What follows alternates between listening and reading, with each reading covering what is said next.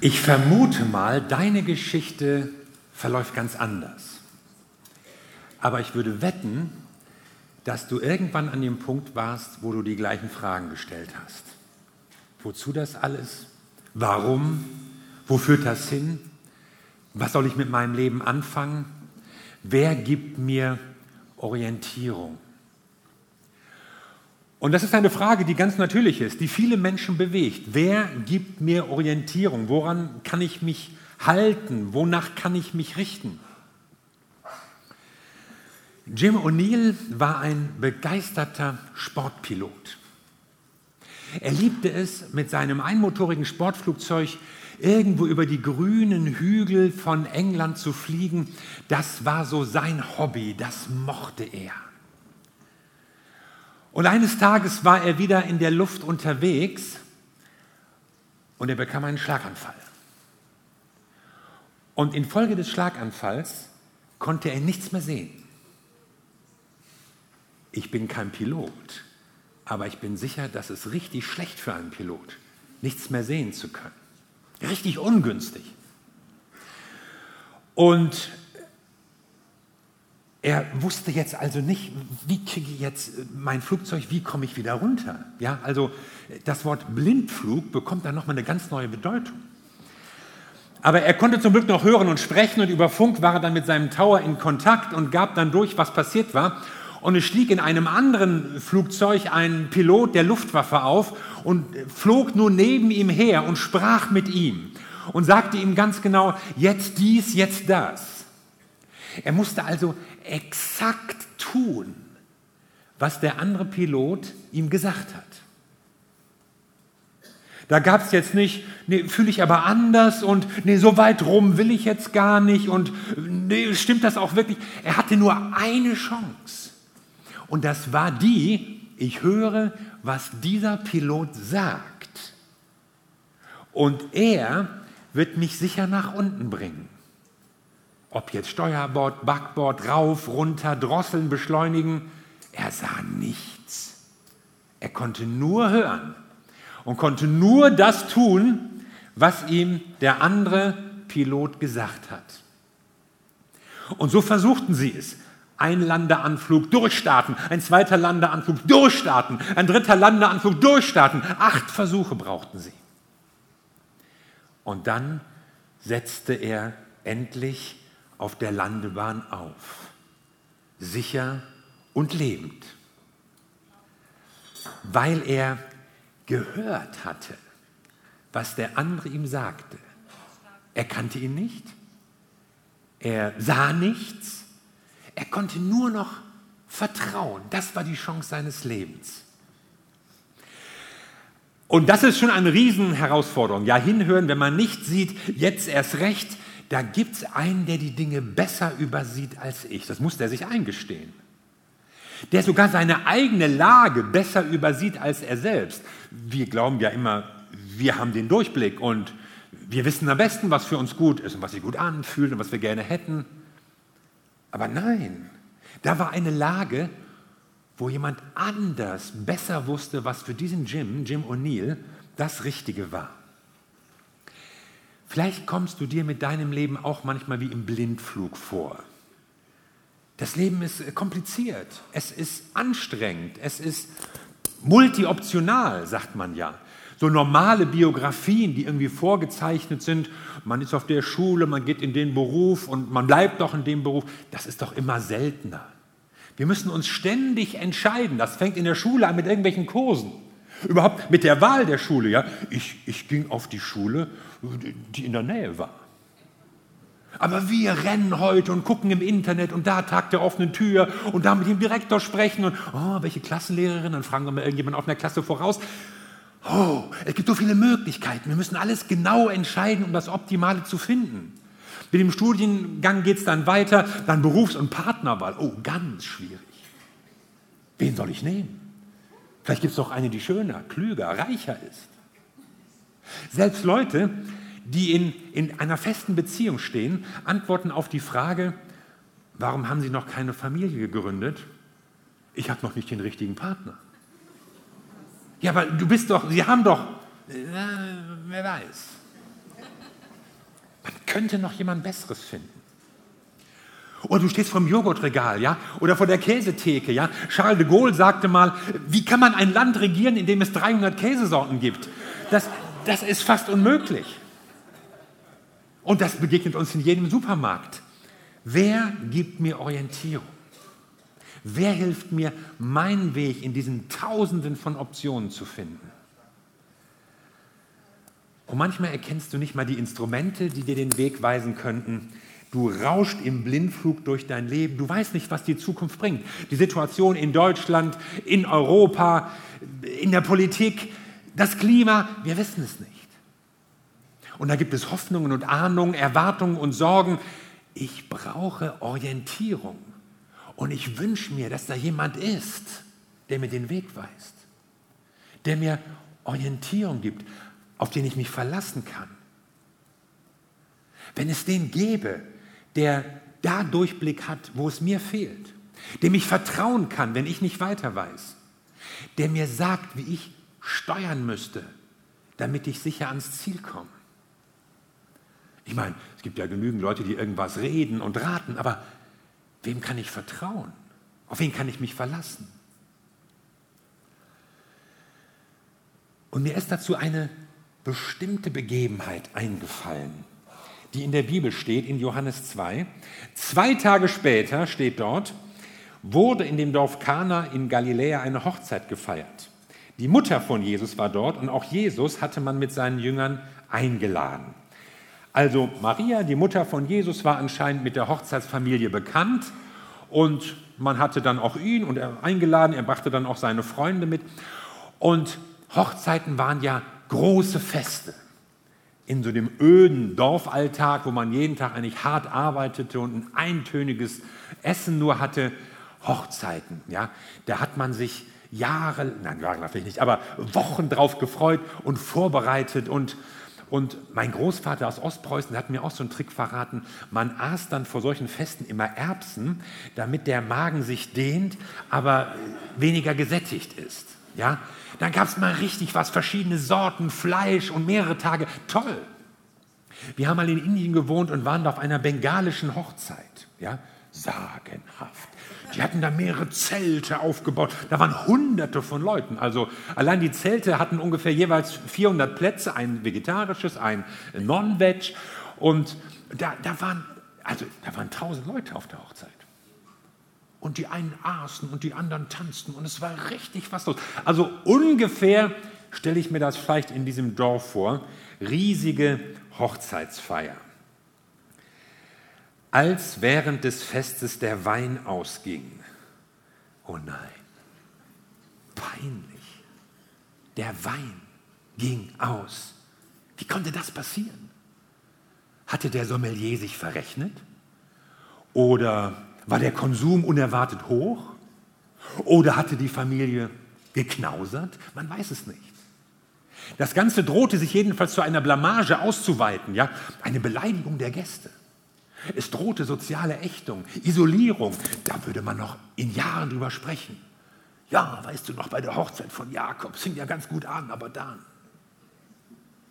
Oder später die Familie. Ja, kleiner Simon, weißt du, bei deinen Eltern auf der Hochzeit, schlimm. Es musste was passieren. Und das dachte sich auch die Mutter von Jesus, Maria. Sie sagte zu ihm, es ist kein Wein mehr da. Na und? Was geht dich, was geht mich das an? So in dem Sinne hat Jesus zuerst mal geantwortet. Ich frage mich natürlich, was genau hat Maria sich gedacht? Ich meine, Jesus war ja bislang noch nicht aufgefallen durch irgendwelche Wundertaten. Nicht mal gepredigt hat er. Er führte bislang ein unauffälliges Leben, war so um die 30 Jahre alt, hatte die Firma seines Vaters übernommen, arbeitete ordentlich. Ja. Und jetzt kommt sie und gibt ihm da so einen Kick. Vielleicht hatte sie irgendwie das Gefühl, äh, da muss doch mal was kommen. Da war doch was so, so, so ein Engel hatte seine Geburt angekündigt.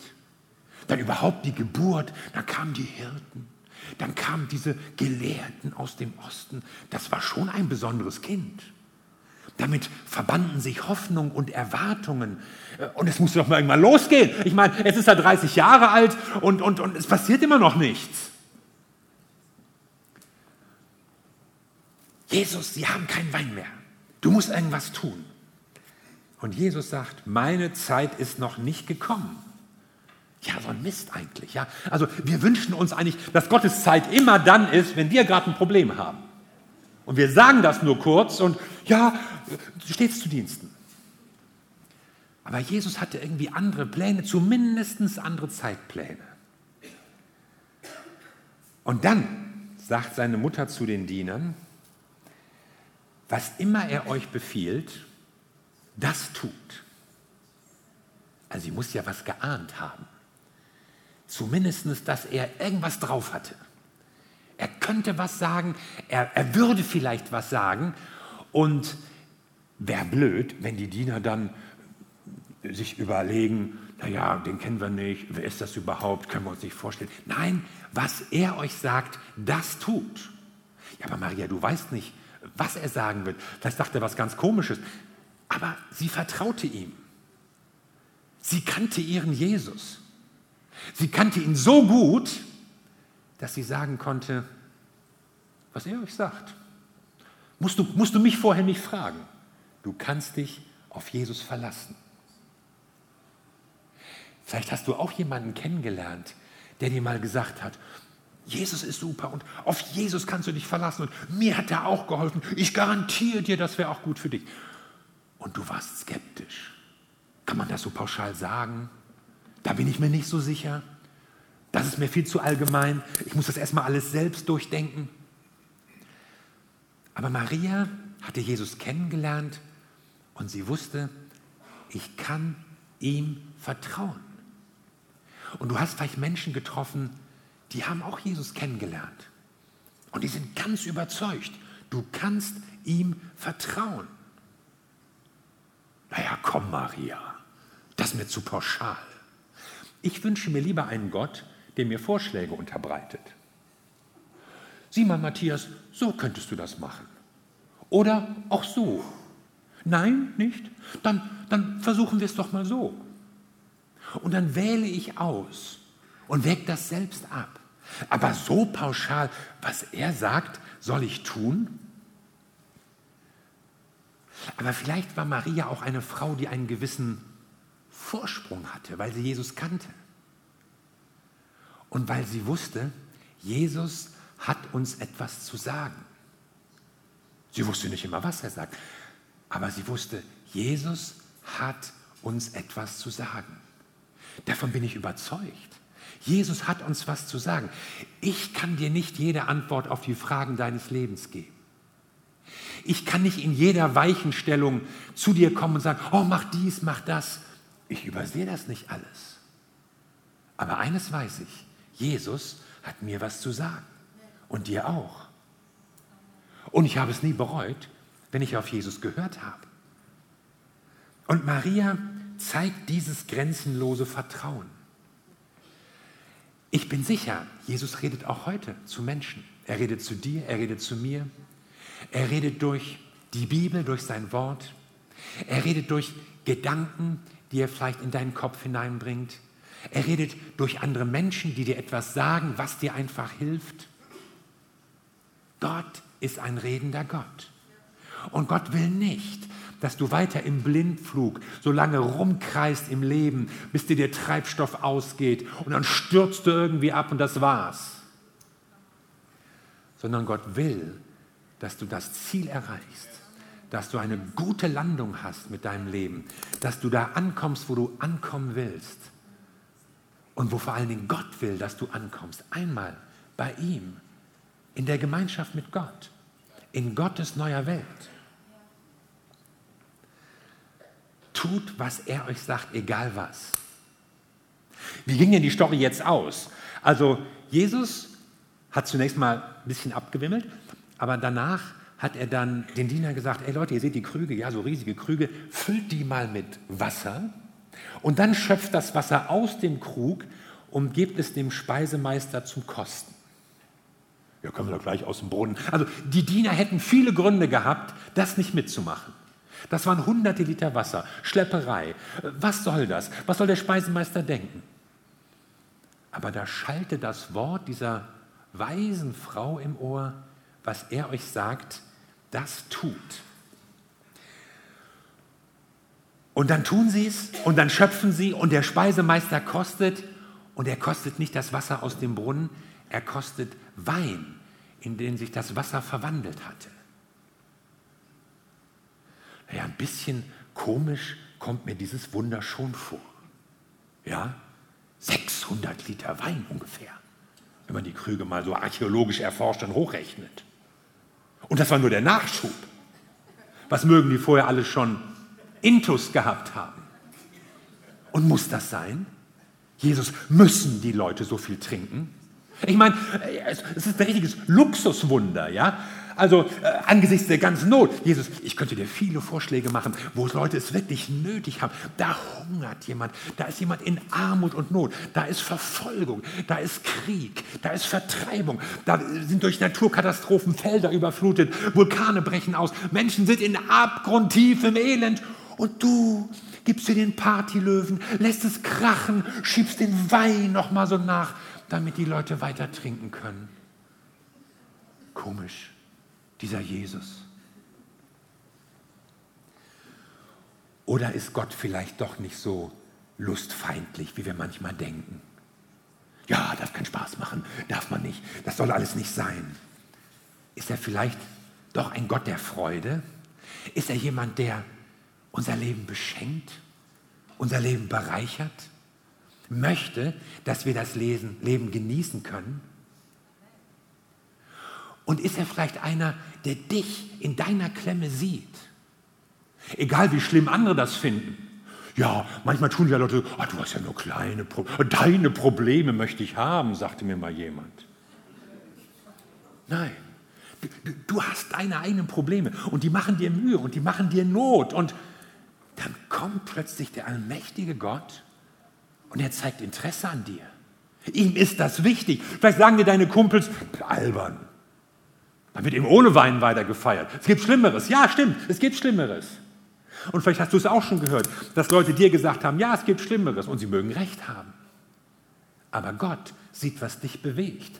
Gott sieht, was du schlimm findest. Gott sieht dein Problem und dafür interessiert er sich. Und das möchte er ändern. Da möchte er eine Lösung schaffen. Und Jesus sagt dir, ich schaue hin, was bei dir los ist. Und ich will dir helfen, dass sich etwas verändert. Ich sage dir, Jesus interessiert sich für dich.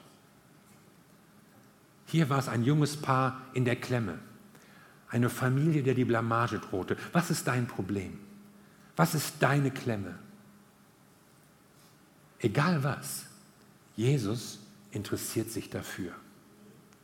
Und noch was, Jesus greift ein und hilft. Das zeigt uns diese Geschichte. Und das zeigt uns, sein ganzes weiteres Leben. Jesus interessierte sich für die Not der Menschen und Jesus hat geholfen, Jesus hat eingegriffen, Jesus hat gehandelt. Und das ist der Grund, weswegen es sich lohnt, auf Jesus zu hören. Vielleicht denkst du im ersten Moment, oh, ich kann mir nicht vorstellen, Gott und Jesus und Bibel, ist das nicht alles schon vorbei? Aber hier sitzen Leute, Dutzende, Hunderte. Auf der Welt gibt es Millionen, die haben irgendwann mal diesen Schritt gemacht und auf das gehört, was Jesus gesagt hat. Und sie haben für ihr Leben entdeckt, da ist einer, der spricht in meine Situation, der hat mir was zu sagen, der interessiert sich für mich um meine Probleme und Problemchen und er greift sogar ein. Und deshalb Bleib nicht stehen bei dieser Haltung, ich kann mir das nicht vorstellen, sondern mach den Schritt und lass dich mal drauf ein. Und probier es mal, Gott in dein Leben hineinzunehmen. Du hast schon vieles ausprobiert. Hier, Niklas hat das so erzählt. Irgendwann hatte ich alles ausprobiert, was ich ausprobieren wollte. Aber die Lehre war immer noch da. Und diese Lehre möchte Jesus in dir stillen. Die Fragen sind immer noch da, aber Jesus möchte dir Orientierung geben. Und wenn du dich darauf einlässt, dann wirst du merken, da ist einer, der will mir etwas sagen, da ist einer, der sich interessiert und da ist einer, der mir hilft. Und das ist Jesus Christus. Und in Jesus Christus kommt uns Gott ganz nah. Das ist dieses Wunder, dieses Geheimnis, in dem Gottes Sohn auf diese Welt kommt und in dem Gott ein neues Kapitel aufschlägt für dich und für die ganze Menschheit.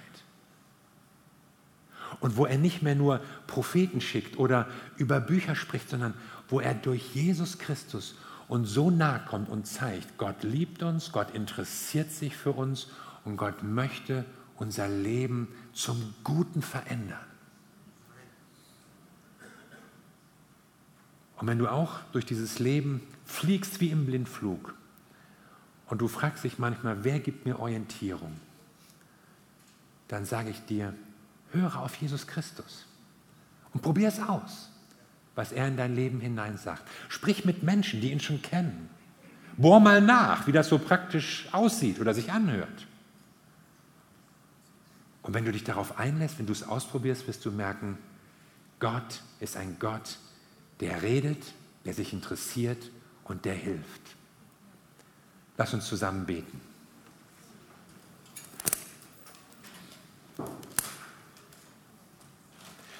Wir danken dir, Jesus Christus. Du bist zu uns Menschen gekommen. Du bist uns so nahe gekommen, weil wir dir wichtig sind, weil es dir nicht egal ist, wie es uns geht und was in unserem Leben läuft und was vor allem auch nicht läuft, sondern du kommst, um zu helfen. Ich danke dir, dass ich dich kennengelernt habe. Ich danke dir, dass ich Menschen in meinem Leben hatte, die irgendwann mal gesagt haben, tu, was Jesus dir sagt. Lass dich drauf ein. Und ich danke dir, dass du zu mir geredet hast, dass du mich gefunden hast und ich dich kennen darf. Und ich möchte beten für Menschen hier, die Fragen haben, die orientierungslos sind, die im Blindflug sind.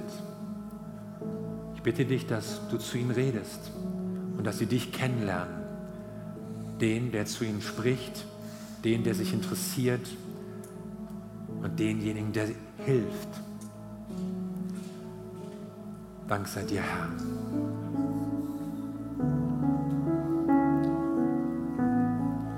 Nimm dir ruhig so einen Moment Stille, in dem du nachdenken kannst, wie du antworten willst oder was vielleicht Fragen sind in deinem Leben, wo du Gottes Hilfe, Gottes Orientierung brauchst.